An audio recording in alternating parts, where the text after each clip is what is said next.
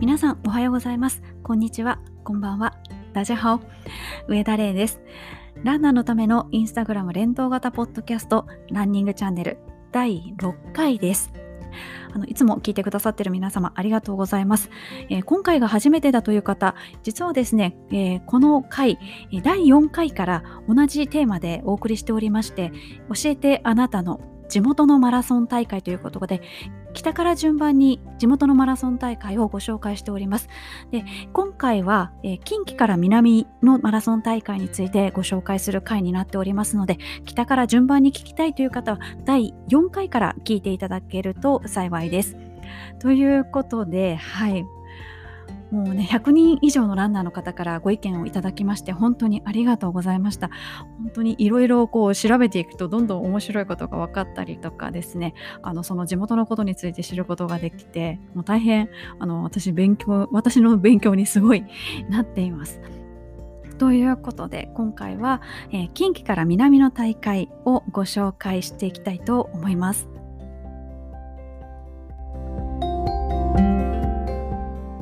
近畿地方に行きたいと思います。えー、まず、うん、滋賀県ですね。滋賀県から愛の土山マラソン、えー、あと奥琵琶湖健康マラソン、えー、京都府からは常陽マラソン、亀岡ハーフマラソン、京都マラソン。そう京都マラソンは、ね、平安神宮でゴールできるっていうのがこうなんですかね京都以外の人って別に京都の人も嬉しいと思うんですけどいや京都に来たっていう感じがしますよね。でもあの平安神宮ってすごい新しい神社でまだ経ってから100年ちょっとぐらいしか経ってないんじゃないですかね。えっ、ー、と平安遷都1100年記念で作られたのが、平安神宮ですので、はいえー、1895年に建てられた。京都の中ではかなり新しい神社になっています。でもあの大鳥居のところね走れるんですからいいですよね。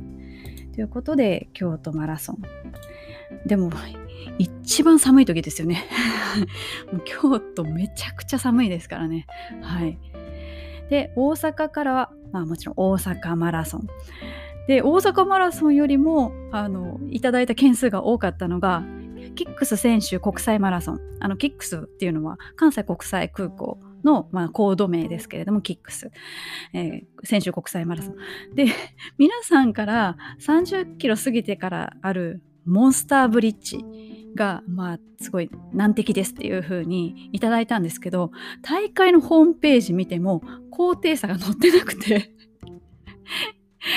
なんかこう大会のホームページにもこの橋を攻略すれば大丈夫だみたいなこと書いてあるんですけどどれぐらい高低差あるか全然分かんなかったですね。ちょっと意地悪ですね。はい。で、続きまして、えー、兵庫県からは、まあ、そうですね、私の地元、神戸マラソン。はい。おしゃれランナー賞というのがありまして、これ、真面目に、めちゃくちゃ真面目にやってる、あの、賞なんですけれども、あの、エキスポで、ちゃんと、あの、なんですかヘアメイクさんみたいな方がいらっしゃってでちゃんとカメラマンさんに写真を撮ってもらうんですよその当日走るウェアで。でそれをあの審査員の方がちゃんとした審査員の方が選んでくださってであの神戸マラソンやってる間はサンテレビっていう あの超地元のあの阪神の試合は永遠にあのどんだけ延長しても永遠にやり続けるサンテレビっていうテレビ局があるんですけれども そのサンテレビでずっと神戸マラソン中継してるんですけどその中でそのおしゃれランナー賞っていう賞が発表されると。であのコメントいただいた方は自分は2年連続入賞中って素晴らしいですねなんかもういつも私もエキスポ行ってそのおしゃれランナー賞のブースがあるんですけどもうそこだけめちゃめちゃキラキラしてるというかもうめちゃくちゃ気合の入った人たちがいっぱいいるのでわあすごいなーって思いながらあのいつも横を通り過ぎてます。はいで神戸マラソンはあの私出始めたのはつい23年前でしてあのそれまではエントリーもしてなかったんですね。というのもあまりにも地元すぎてあの大体高低差とかどの辺走るかとかが分かっているのであのあまり記録の出るコースじゃないっていうのはもともと知っていたっていうのがあってあとまあ11月のシーズン中なので他の大会が入ってたりとかするのでなかなかエントリーできなかったんですけど大会に出場した方から「いや神戸マラソン応援がめちゃくちゃすごかったよ」っていう風にこう何人もの方から聞きましてでまあそれはまあ、私が神戸出身だから、まあ、そういうふうにおっしゃってくださるのかなっていうふうに思ってたんですけど実際出てみたらやっぱ神戸マラソン応援すごいですね。もちろん東京マラソンとかに比べると沿道の方はもちろん少ないんですけど東京マラソンはどちらかというとなんかスマートって言ったら変ですけれども例えばお父さんが出場しますと。であの皆さん家族で東京にいらっしゃいますと。でお父さんの応援をしますみたいなこう特定の方に向けた応援がどちらかというと多いんですね。もちろんその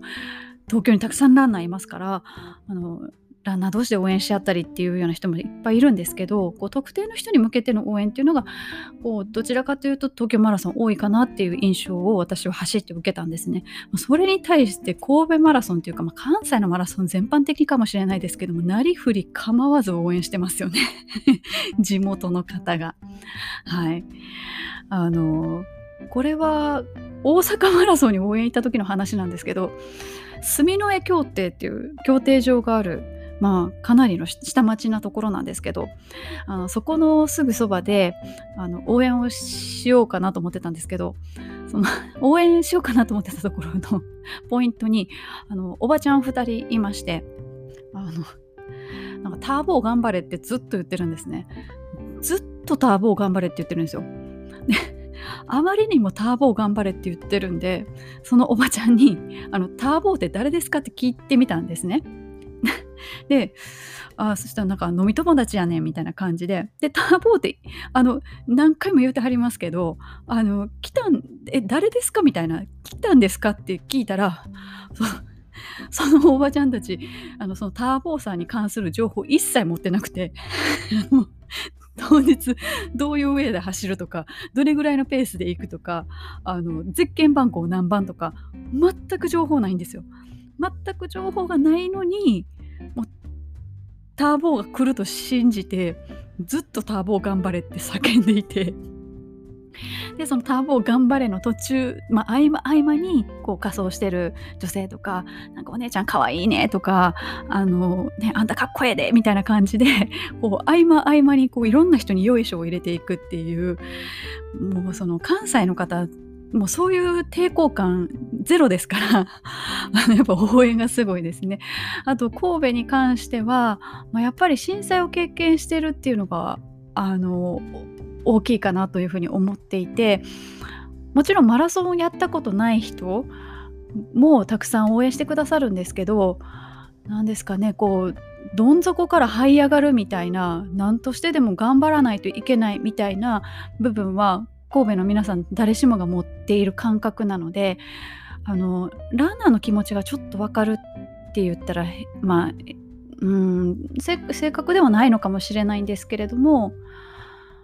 うん、なんかその頑張ってる人を応援したいっていう気持ちがすごく強いっていうのとあとはやはりその震災の時に、まあ、日本全国世界各国の方から助けていただいたっていうのがあるのでそのありがとうを表現する場所の一つが神戸マラソンじゃないのかなっていうふうに私は思っていてその走っていて地域の方とかが応援してくださっている、まあ、表情とかそういうのを見て私はそういうふうに解釈をしたんですね。もう私の地元なんかももう 近所の人たちが ほぼほぼみんな出てきてくださるみたいな感じで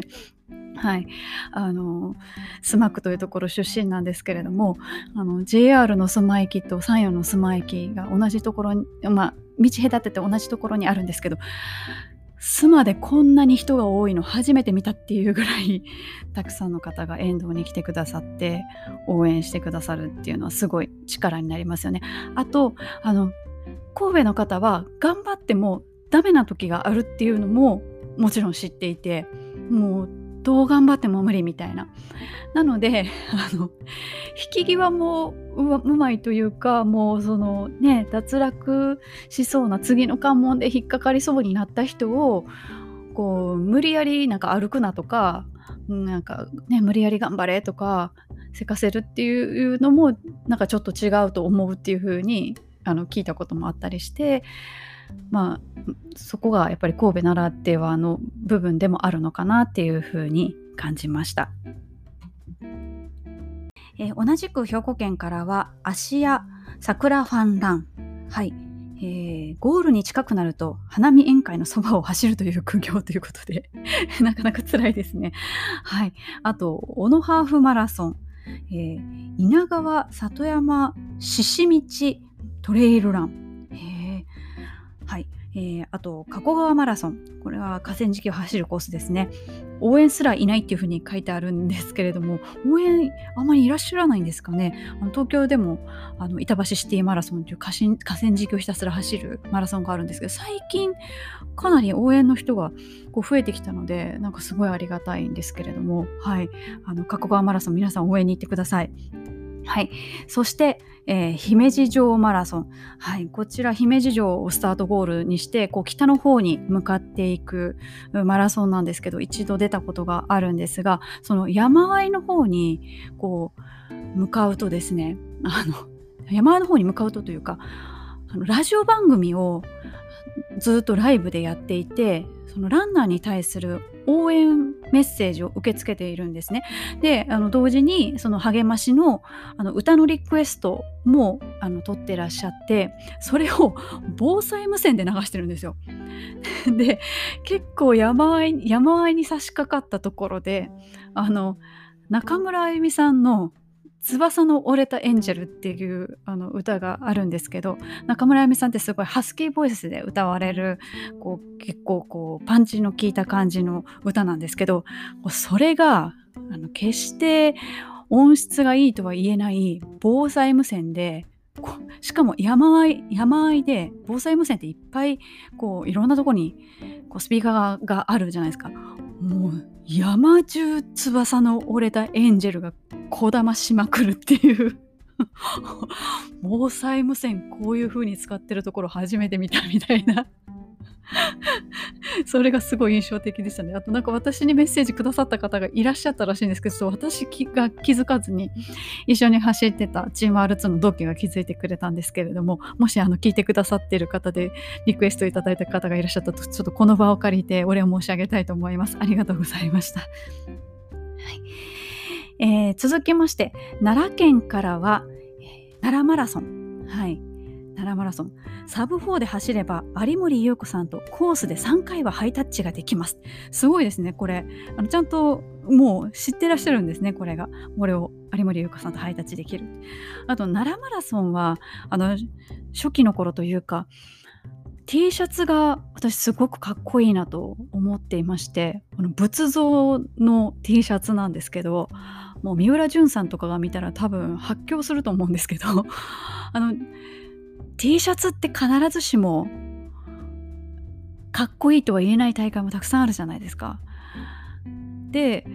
奈良マラソンの T シャツなんでかっこいいんだろうなと思って調べてみたことがありましてそしたらあの地元からデザインを公募してるそうでして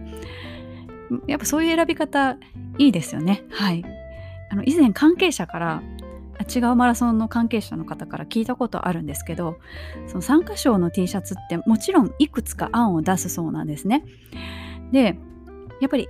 それを選ぶ方っていうのは大会の偉い方なのでその大会の偉い方の世代の方がいけてると思ってるデザインが採用されると。なのであのそういう提案をする側がこっちを選んでほしいなっていうのがある場合あのめちゃくちゃダサい案を出すそうなんですね。対案として。全然いけてないやつを。でもそっちが選ばれる場合もあるっていう風に聞きました。だから結構 T シャツのデザインは難しい。日本の場合は。っていうのを聞きまして。ああそうかと思って。はい。ねなかなかこう普段に着れる T シャツって多いとは言えないですよね。の中、はい、奈良マラソンの T シャツは結構私はかっこいいなというふうに思いました。えあと同じく奈奈良県から、まあ、奈良と和歌山ですけれども、えー、工房トレイル。あの弘法大師の工房ですね。工房トレイル。はい、えー、これ2つありましてコースが、えー、金峰山寺から高野山の金剛武寺まで、えー、行く55キロのコースと、えー、天川村から高野山まで行く43キロのコースがあると。であの先に申し上げた、えー、金線 金金峰山寺金峰山寺から金剛武寺までの55.7キロのコースこちらのコースが今もあの修行の場であるところを通るので白のウェアを着て走ってくださいというウェアの指定がある。すごいですね。そういうこうすごく神聖なところにそもそも走っていいのかっていうのがすごいビビビビるんですけどやっぱ白を着なきゃいけないっていう。いやーそんなところ走らせてもらえるなんてなんかすごいなんか心が洗われそうですね。という工房トレイルというのがありました。それでは次中国四国地方に移りたいと思います。まず岡山県からは岡山マラソンあと総社で行われている総社きびじマラソンどちらも大きい大会ですよね。あと同じく岡山県で行われている浅口マラソン、え、こちらは計測は特にないらしくってで、えー、ゴールした順番にもらえる順位が記載された感想賞がもらえると。あとその後に豚汁がもらえますと。そして辛くじなしの抽選会。それの商品の内容が殻付きの牡蠣梨地元特産乾麺。すごいですね。太っ腹ですね。そして次、えー、広島県からは複数の方からいただいたんですけれども呉飛島マラソン、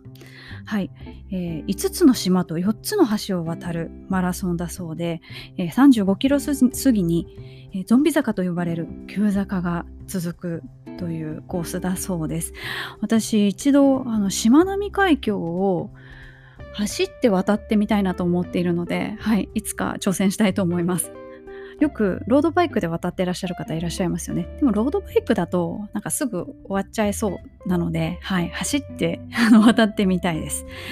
はい、えー、続きまして山口県からは下関海峡マラソンこの海峡はあの海に響くと書いて海峡マラソンですねはい、えー、あと岩国市で行われている近代峡ロードレースはい、こちらも複数の方からいただきました。あの錦帯橋という、なんていうんですかね、こう、なんか竜宮城にかかってそうなこう丸い丸い橋って言ったらちょっと語彙が少なすぎですけど木造の橋ですよね。であのこのコメントをいただいた頃にちょうどこの錦帯橋をバイクで渡って逮捕された人がいるっていうニュースを見ましてこう見事にこのタイヤ跡がついていていやもう修理代自分で払えばいいのにと思いましたね。はいはい捕まって当たり前です。はい。同じく山口県から楠木カントリーマラソン。そして、えー、四国からは丸亀国際ハーフマラソン伝統の大会ですよね、はい、あと高知県からは室戸阿南海岸国天公園ウルトラマラソン120キロ。しかも国定公園走れるんですね。絶対綺麗なところ走れるパターンですね、はい、で愛媛県からは今治シティマラソン。そして愛媛マラソン、はい。えー、日吉だけじゃなくこちらにもぜひというふうに、え、コメントをいただきました。そうなんですよね。はい。あの母の実家が愛媛にありまして、はい、親戚もこのポッドキャストを聞いていると思うんですけどあの親戚もおじいちゃんおばあちゃんも愛媛におります。はい南予地方えー、宇和島からさらに奥に入ったところも高知との県境に近いところの、まあ、大変過疎地なんですがそちらにもマラソン大会がありましてあの遠い親戚があの事務局をやっておる関係で私去年えゲストとして走らせていただきました。もうあの基本的には私あんまり日本でゲストで出るってほとんどないというか、まあ、断ったりもしてるというのも別に私で集客できるとは全く思ってないのであのよほどのことがない限りはお受けしないんですけれどもあの実はあの祖父がそちらの日吉村というところのの最後の村長をしておりましたのであの村長の孫だといえばあの 村民の皆さん全員知ってるのでまあそれではい出させていただきましたらあのその多分事前の告知であのそういうふうに出ておりましたのであのコース上であのいろんなじいちゃんばあちゃんからうちの息子が仲人でじいちゃんにお世話になりましてってもう何人の人と握手したかっていう じいちゃんじいちゃんに伝えておきますみたいな。あのじいちゃん元気みたいなこと言われてはいあの元気にやっておりますみたいな感じであ選挙かみたいな感じではい、いろんな人に挨拶しましたね。はい、でこちらのあの武左衛門マラソンという昔こちらであの武左衛門一揆という一揆が行われて、まあ、それが、まあ、名物と言ったら変なんですけれどもあの有名なのでその武左衛門マラソンというふうに名前がついているんですけれどもその武左衛門マラソン出させていただいてあのすごい感じたのはやっぱりこう地域の人をこういかに巻き込むか地域の人がいかに巻き込まれるかってすごいやっぱり特に地方のマラソン大会は重要なんだなっていうふうに思いまして。うん、というのもそのブザイモンマラソンのコースになっているのは県道なんですけれどもその県道はもうあの行き止まりになってるんですね。最後山にぶつかって行き止まりなんです。なので県道とはいえどもそこを通るのは本当にそこのあのそばに住んでる方だけなんですね。ですのでその道に、まあ、何百人というランナーがですねやってきて一斉にみんな走るわけですよ。いやもう本当にそちらの地域に住んでるおじいちゃんおばあちゃんからするともう大変なことですよね。でもやっぱりそのたくさん人が来てくれたから嬉しいっていうのでこう皆さんいろいろこう工夫を凝らしてらっしゃるんですけれどもいかんせん応援の仕方が多分まだわからない。でもテレビでは見たことあるぞみたいな感じであの箱根駅伝とか新聞社のこう旗を皆さん振ってらっしゃいますよねわーって。で多分それを見たからだと思うんですけど あのじいちゃんが山から笹七夕の短冊を飾るような立派な笹を山から取ってきてその笹にバスタオルをくくりつけて 旗みたいにしてとりあえずそれを振るみたいな頑張れみたいな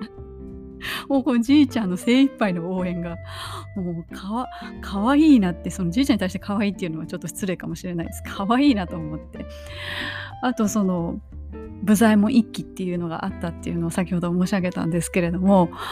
その夏祭りの時にその村の人たちがその一揆を再現するんですね。その当時の、まあ、農民の格好をしてなんかこうゴザみたいなのになんかなんかスローガンみたいなのを書いてこう練り歩くわけですよ。なのでその村の人たちがこう人に見せるためにできるコスプレってその農民筆記のコスプレだけなんですよ。なのでそのじいちゃんばあちゃんとかがそういうちょっとなんか昔の農民みたいな格好をして軽トラの荷台にまあ、あの梅干しとかチョコレートとか置いてくださって皆さんに配ってるとかあのこうばあちゃんばあちゃんが 手押し車でこう外に出てきてくれてこうカゴの中にこうアメちゃんとかこういっぱい入ってるんですけど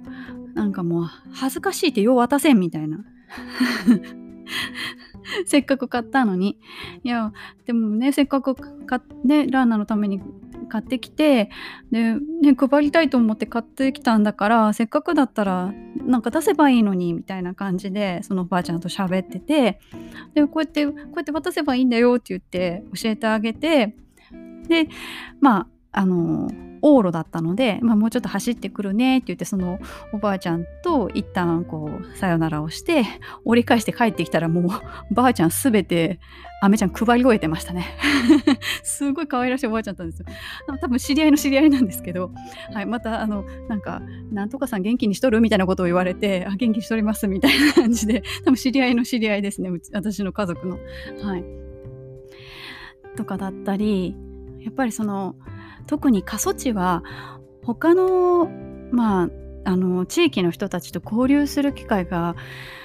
極端に少ないので特に高齢者の方はもう本当に近所のスーパー行くか病院行くかぐらいしかないので、まあ、そこに何百人っていうランナーがこう一気に一度に入ってきてこうすごい、まあ、カンフル剤というかすごい刺激になってるんだろうなっていうふうに思います。なんかみんなすごい村人の人も楽しそうだったのでまあそのそれを主催してるその私の、まあ、遠い親戚のおじさんはそれがあるからきっと事務局2人だけなんですけどやっていけてるんだろうなっていうのをすごい思いましたなので特にその地方の大会においてはやっぱりその地元の人をどう巻き込むか地元の人もその大会にどう巻き込まれるかっていうのがこうその大会がその地域に根付いていく重要なポイントなのかなっていうのを改めて気づかされましたね。こう松山から100キロぐらい離れてるところなんですけど松山から来る人がすごい多くて本当にびっくりしました。交通手段ないんです。はい。あの一番近いコンビニまで20キロですかね。駅までも20キロ。信号は村に1つしかないです。教育用だって聞きました。はい。っていうぐらいあの本当に小さな村なんですけれどそんなところにもあの今はマラソン大会があるということで、はい、ご紹介しました。それでは九州沖縄地方に行きたいと思います、えー、福岡県からは北九州マラソン。はい。フラットなコース充実の給食。ということです。久留米市からは筑後川マラソン。佐賀県からは佐賀桜マラ佐賀桜マラソン、はい、吉野ヶ里遺跡の中がコースの一部になっている。吉野ヶ里遺跡あの私ぐらいの世代の人間は多分吉野ヶ里遺跡なんかね卑弥呼がいたのは吉野ヶ里遺跡の方だっていう風に習ってるのでわすごいですね。そこがコースになってるんですね。はい。えー、ただなんか運動会的なノリだっていうので、まあ、それなりに大きな大会だと思うんですけれどアットホームなんですねきっと、はい、で長崎県からは長崎平和マラソン。で鹿児島県からは、えー、佐多岬マラソン。本土最南端。日本一過酷な10マイルレース。というのがキャッチコピーだそうです。あのこの方、多分あの視覚障害者の方の伴走で走ってらっしゃるそうなんですが、その激坂なのでその一緒に走ってるパートナーをいかにやる気にさせるかが、まあ、鍵だと面白いところですとでレース後に振る舞われるのは伊勢エビ汁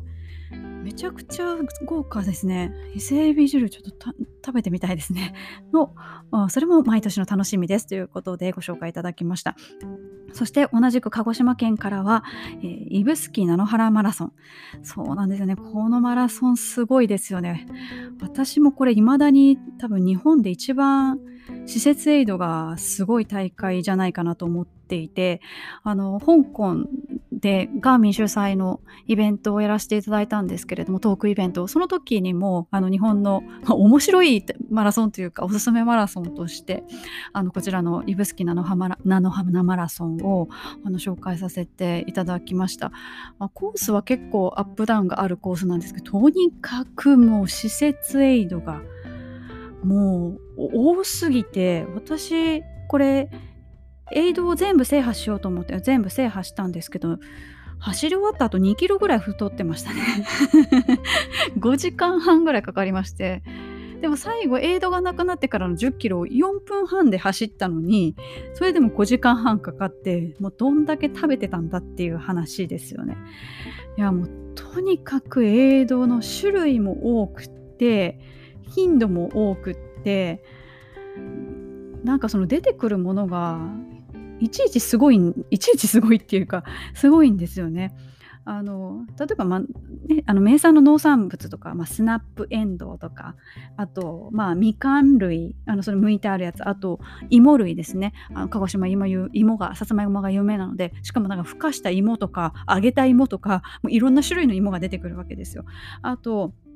厚揚げの炊いたやつとかあとおにぎりあと何でしたっけ？あと何食べたかな？あと焼き鳥？あ焼き鳥ですよ。焼き鳥あとあのその名物の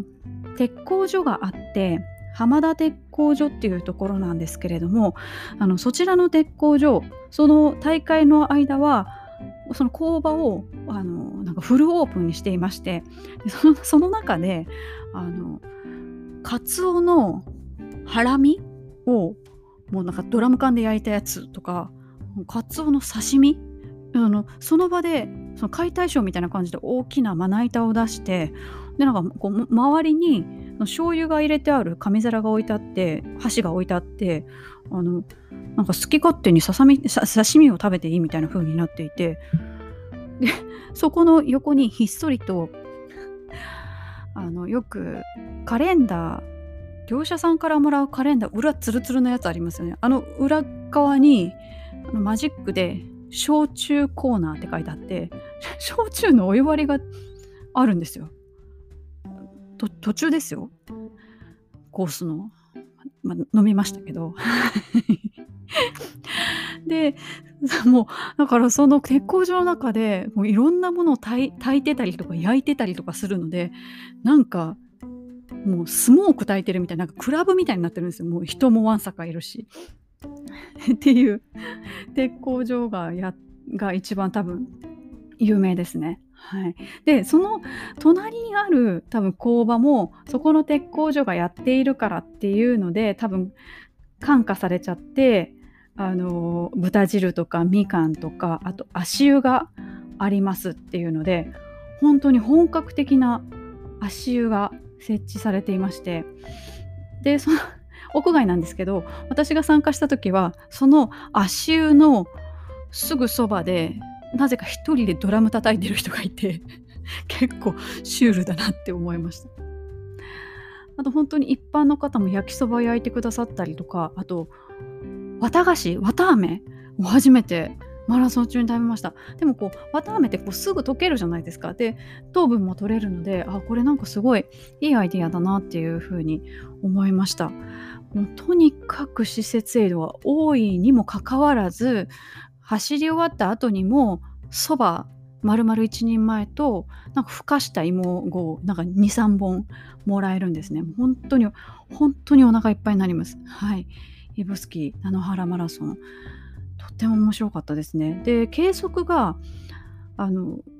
まあ、一般的なマラソンフルマラソンだと例えば5キロごととかにあの計測があると思うんですけれどもこちらの指宿菜の花マラソンは半分のところしかないんですね。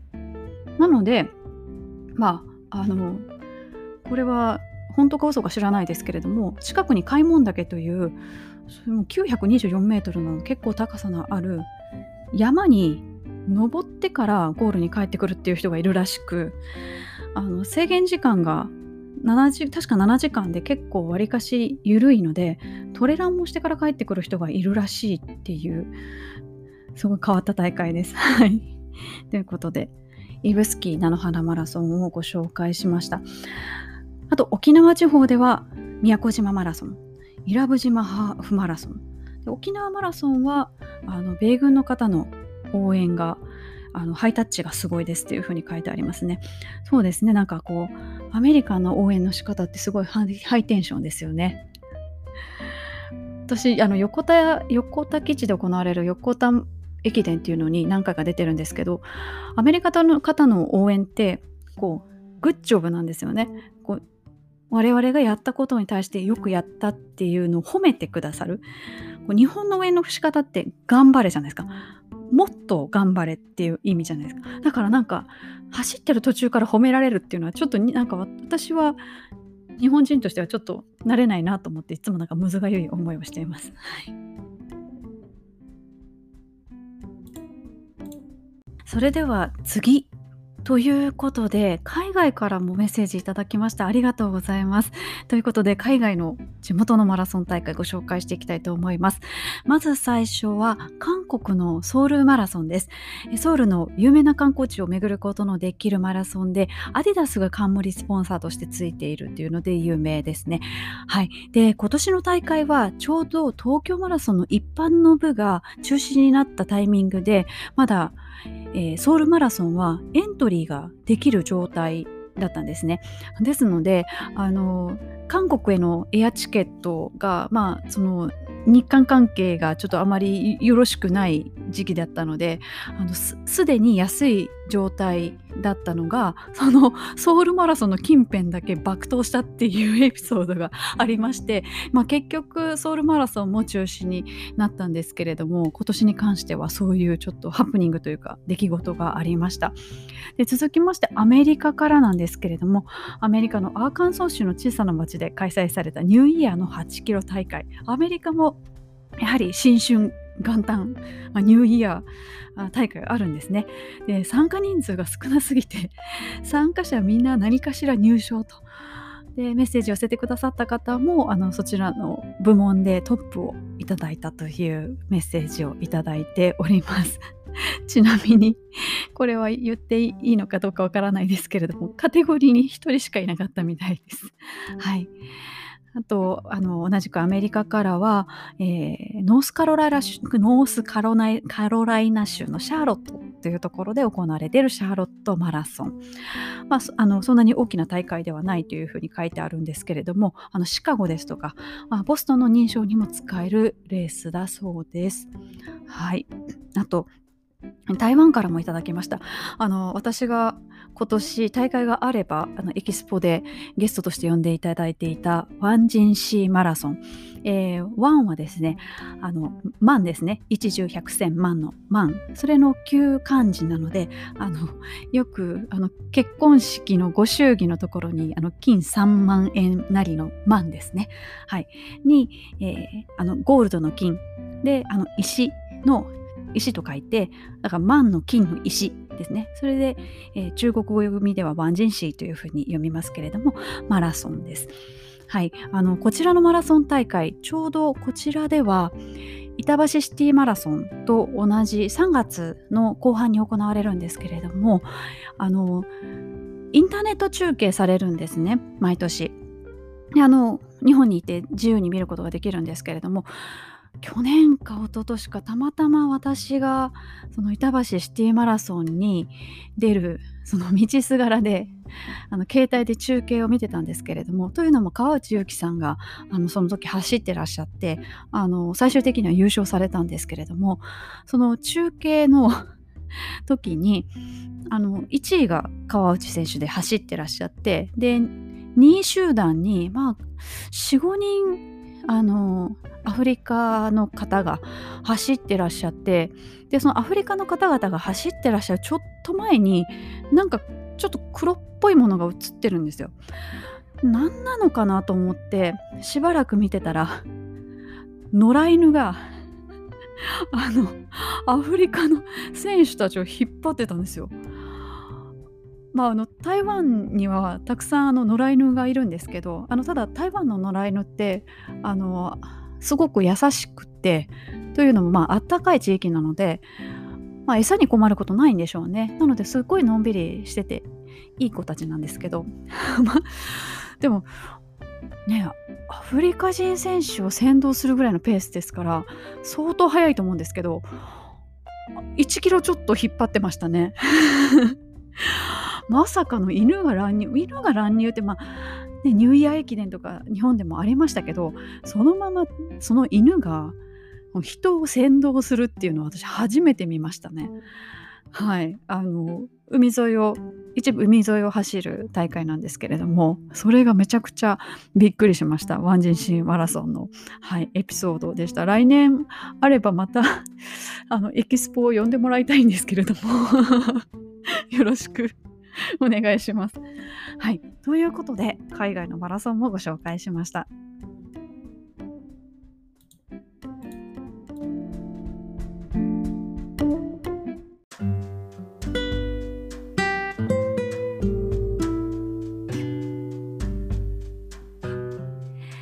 ということで北は北海道南は沖縄までそれに加え海外からもご意見いただきまして本当にありがとうございました。本当にいろんなマラソン大会あるんだなっていうふうにもう改めて実感しました。そしてやっぱり早くマラソンができるような